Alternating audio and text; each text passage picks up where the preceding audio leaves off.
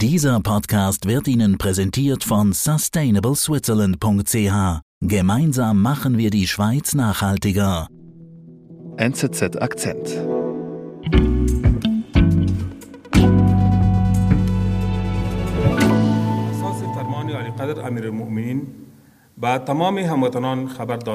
Ulrich, wer spricht denn da gerade? Wir hören hier den äh, Taliban-Sprecher Sabihullah Mujahid. Er spricht bei einer Pressekonferenz am 3. April 2022 in Kabul und verliest ein religiöses Dekret des obersten Führers der Taliban, Haibatullah Akhundzada, in dem er ein komplettes Verbot des Anbaus von Opium und des Handels mit Drogen verkündet.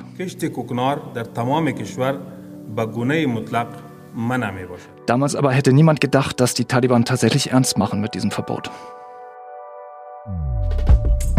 Denn zu gut lief bis jetzt das Drogengeschäft in Afghanistan. Das meiste Heroin und Crystal Meth stammt von dort und ist damit eine wichtige Einnahmequelle für die Taliban, sagt Auslandredaktor Ulrich Schwerin. Ich bin Sebastian Panholzer. Ulrich, was heißt das denn, das Drogengeschäft ist eine wichtige Einnahmequelle für die Taliban. Also man schätzt, dass die äh, Taliban 2020 bis zu 460 Millionen Dollar aus dem Drogengeschäft eingenommen haben. Das sind Zahlen des UNO-Sicherheitsrats. Und insgesamt nimmt man an, dass der Opiumanbau in Afghanistan 9 bis 14 Prozent des Bruttoinlandprodukts ausmacht. Mhm. Also es ist eine ganz wichtige Devisenquelle für die Taliban. In den letzten Jahren vermutlich eine der einzigen Devisenquellen neben den Zolleinnahmen.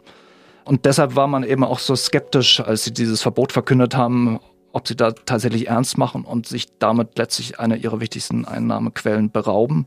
Mhm. Sieben Monate später allerdings zeigte sich, okay, sie meinen es schon ernst und heute sieht man deutlich, sie setzen dieses Verbot tatsächlich um. Mhm. Und wie zeigt sich das, dass sie das Verbot umsetzen? Also woran erkennst du das? Zuallererst hat man das gesehen, das war schon im vergangenen Sommer. Damals wurde das aber noch nicht so richtig ernst genommen, dass die Taliban gegen den, die Produktion und den Handel von Crystal Mess vorgehen. Mhm. Da muss man wissen, Crystal Mess ist neben Opium und Heroin der zweite wichtigste Droge in Afghanistan, die hergestellt wird. Also bei Crystal Meth handelt es sich um eine synthetische Droge, die in den letzten Jahren deutlich an Bedeutung gewonnen hat und wo bis zu 1000 Tonnen pro Jahr in Afghanistan mhm. produziert werden. Also nicht nur Heroin, also ich habe immer so bis jetzt in Verbindung gebracht, Afghanistan, Heroin, die Mohnblumenfelder sozusagen. Genau, das war auch jahrelang so. Also Afghanistan ist schon seit Jahren der, einer der wichtigsten äh, Opium- und Heroinproduzenten der Welt. Aber seit 2018 hat es sich auch zu einem ganz wichtigen Produzenten von Crystal Meth entwickelt. Mhm. Davor war die Produktion vor allem in Iran, aber die Iraner sind dann äh, stärker gegen die Labore vorgegangen, dann hat sich nach Afghanistan verlagert und dann kam hinzu, dass in Afghanistan man einen neuen Grundstoff entdeckt hat, der billiger ist als die pharmazeutischen Vorläuferprodukte, die sonst verwendet werden. Und das ist eine Pflanze namens Ephedra. Ähm, das ist ein Strauch, der in den hohen Bergen in Afghanistan wächst, über mhm. 2500 Meter. Und aus den Zweigen dieses Strauches kann man Ephedrin gewinnen. Und Ephedrin wiederum ist einer der Grundstoffe von Crystal Meth. Mhm. Und wenn du jetzt sagst, es wird dagegen vorgegangen? Also woher weiß man das nun, dass es vorbei ist mit Crystal Meth? Also eine ganz wichtige Quelle dafür waren ähm, Satellitenbilder einer britischen Firma namens Alkis, die zeigen, dass einer der wichtigsten Umschlagplätze, ein Bazar namens Abdul Wadud im Westen des Landes, heute praktisch verwaist ist. Und da kann man recht eindrücklich auf den Satellitenbildern sehen. 2021 war extrem belebt. Da waren viele, also da waren zum einen Haufen von diesen Ephedra mhm. ähm, zu sehen und viele Autos, also viele Käufer. Und wenn man sich das heute wiederum anschaut, ist nichts mehr los. Weder die Haufen sind noch da, noch die Käufer sind da und die umliegenden Labore sind offenbar auch zerstört worden. Mhm. Also es gibt kein Crystal Meth jetzt mehr aus Afghanistan. Das ist vorbei. Nein, also man muss davon ausgehen, der Produktion und der Handel sind extrem zurückgegangen. Mhm. Und bei Heroin? Also für das Afghanistan ja eigentlich so bekannt ist, sage ich mal. Ja, absolut. Afghanistan ist über Jahre einer der größten ähm, Opiumproduzenten der Welt und hat regelmäßig pro Jahr mehr als 6000 Tonnen Opium produziert, aus dem umgerechnet 350 bis 580 Tonnen Heroin wiederum gewonnen werden können. Mhm. Und das entspricht etwa 80 Prozent des Heroins weltweit. Okay. Und haben die Taliban auch hier das Verbot durchgesetzt? Sie haben eben dieses Verbot im April verkündet. Da lief gerade die Ernte des Opiums und Viele sahen sich dann erstmal in der Skepsis be bestätigt, weil eben die Taliban die Ernte erstmal haben gewähren lassen. Die Bauern haben die Früchte einbringen lassen. Aber sie sind dann in zwei Phasen vorgegangen.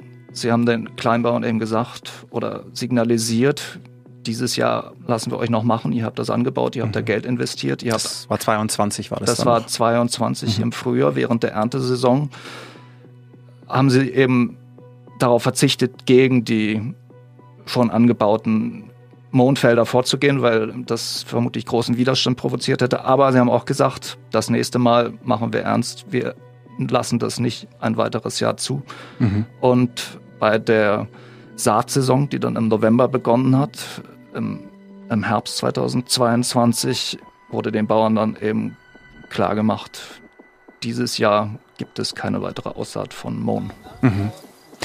Du hast ja auch ein Video mitgebracht, eben wo man sieht, wie rigoros die Taliban vorgehen. Sie schlagen mit Stöcken die, die, die Mondpflanzen. Einfach, die vernichten einfach die Felder damit. Genau, das hat man jetzt eben im Frühjahr gesehen, als dann wieder Erntesaison war. Da sind sie ganz rigoros und konsequent tatsächlich gegen die Bauern vorgegangen, die trotz des Verbots angebaut haben. Mhm. Und da haben sie mit Stöcken oder auch mit Traktoren dann die Felder zerstört und ähm, verhindert, dass dieses Jahr die Ernte eingebracht werden kann. Mhm. Du hast vorhin eben erzählt, es gibt Satellitenbilder bei Crystal Meth. Gibt es denn auch hier jetzt Satellitenbilder, die das nochmal belegen?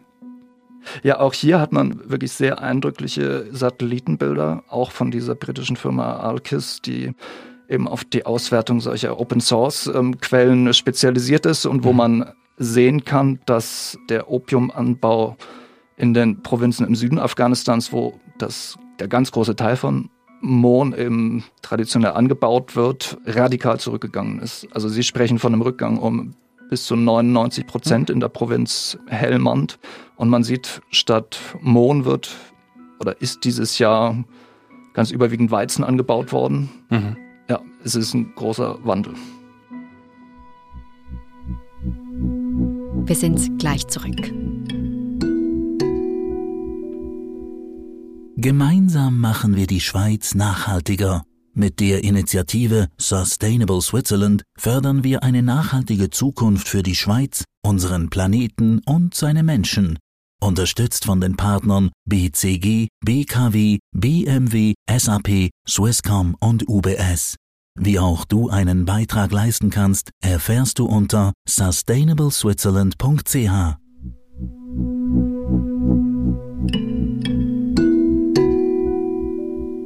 Also, das heißt jetzt, es gibt keine Drogen mehr made aus Afghanistan. Also im Moment sieht es wirklich so aus, als wenn der Mohnanbau und damit auch die Opiumproduktion und der Gewinn von Heroin aus Afghanistan dieses Jahr massiv zurück geht. Mhm. Die große Frage ist allerdings, ob die Taliban das auch ein zweites Jahr durchhalten werden. Sie haben es im vergangenen Jahr und in diesem Jahr durchsetzen können. Allerdings gab es großen Unmut unter den Bauern, weil für die meisten Bauern und gerade eben für die kleinen Bauern gibt es eigentlich keinen wirklichen Ersatz für Mohn. Es gibt nichts, mhm. was auch nur annähernd so viel Geld bringt. Und auch unter den Taliban, die sind ja auch ähm, in den, die Produktion und den Handel von Opium verwickelt, ähm, sind nicht alle glücklich über dieses Verbot, weil sie damit eben auch Einnahmen verlieren. Mhm. Und du hast ja vorhin gesagt, aus Afghanistan kommen 80 Prozent der gesamten Heroinmenge weltweit. Also wenn es jetzt ein Jahr mal keine Ernte gegeben hat, hat es dann überhaupt irgendwelche Folgen für die Welt sozusagen?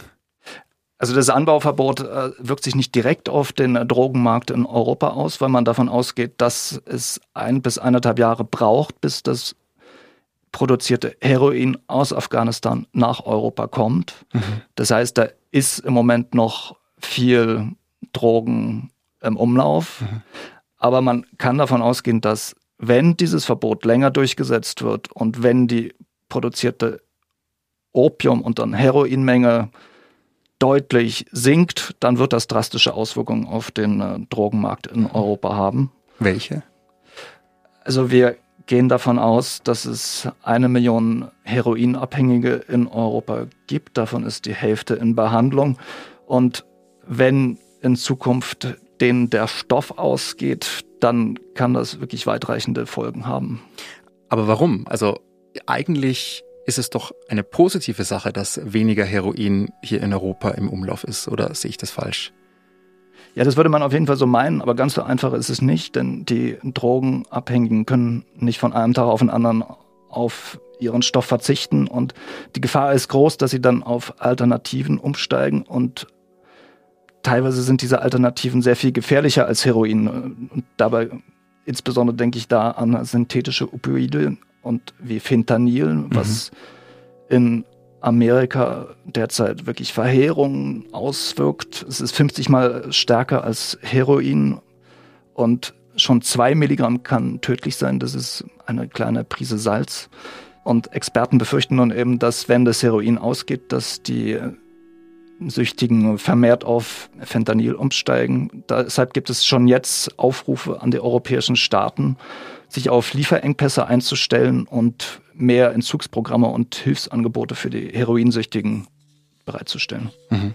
Aber wenn du sagst, also es ist ein lukratives Geschäft, der, der Drogenhandel für die Taliban. Und die Nachfrage ist ja auch irgendwo da. Also es wird jetzt sogar in Europa dann eben vor Lieferengpässen gewandt. Also warum machen die Taliban das dann überhaupt? Also warum setzen sie ihr Verbot durch? Ja, das ist die ganz große Frage und eben ein Paradox. Sie haben selber sehr von dem Drogenhandel profitiert und, äh, und trotzdem verbieten sie es jetzt und bringen sich damit eben auch um eine wichtige Einnahmequelle. Man muss letztlich davon ausgehen, dass es tatsächlich ideologisch und religiös motiviert ist, dieses Verbot von ihrem Emir Akhondzada. Mhm. Und Zugleich stellt sich die Frage, wie es langfristig weitergeht. Und viele Experten glauben, dass die Taliban eben eigentlich keinen langfristigen Plan haben, wie sie dieses Drogenverbot auf Dauer durchsetzen können. Mhm. Anfang Juni haben die Taliban dann gefordert, dass der Westen seine Entwicklungshilfe erhöht, quasi als Belohnung dafür, dass sie äh, den Drogenanbau unterbunden haben. Mhm. Es ist aber keineswegs absehbar, dass der Westen den Taliban tatsächlich zu Hilfe kommen wird und sie dafür belohnt. Und so bleibt es dabei, dass es eigentlich keine wirkliche Alternative gibt für den Mohnanbau. Der Weizen ist in keiner Weise ähnlich lukrativ für die Kleinbauern und so ist es. Sie sind die eigentlichen Leidtragenden dieses Verbots und letztlich erhöht es einfach nur die wirtschaftliche Misere in Afghanistan.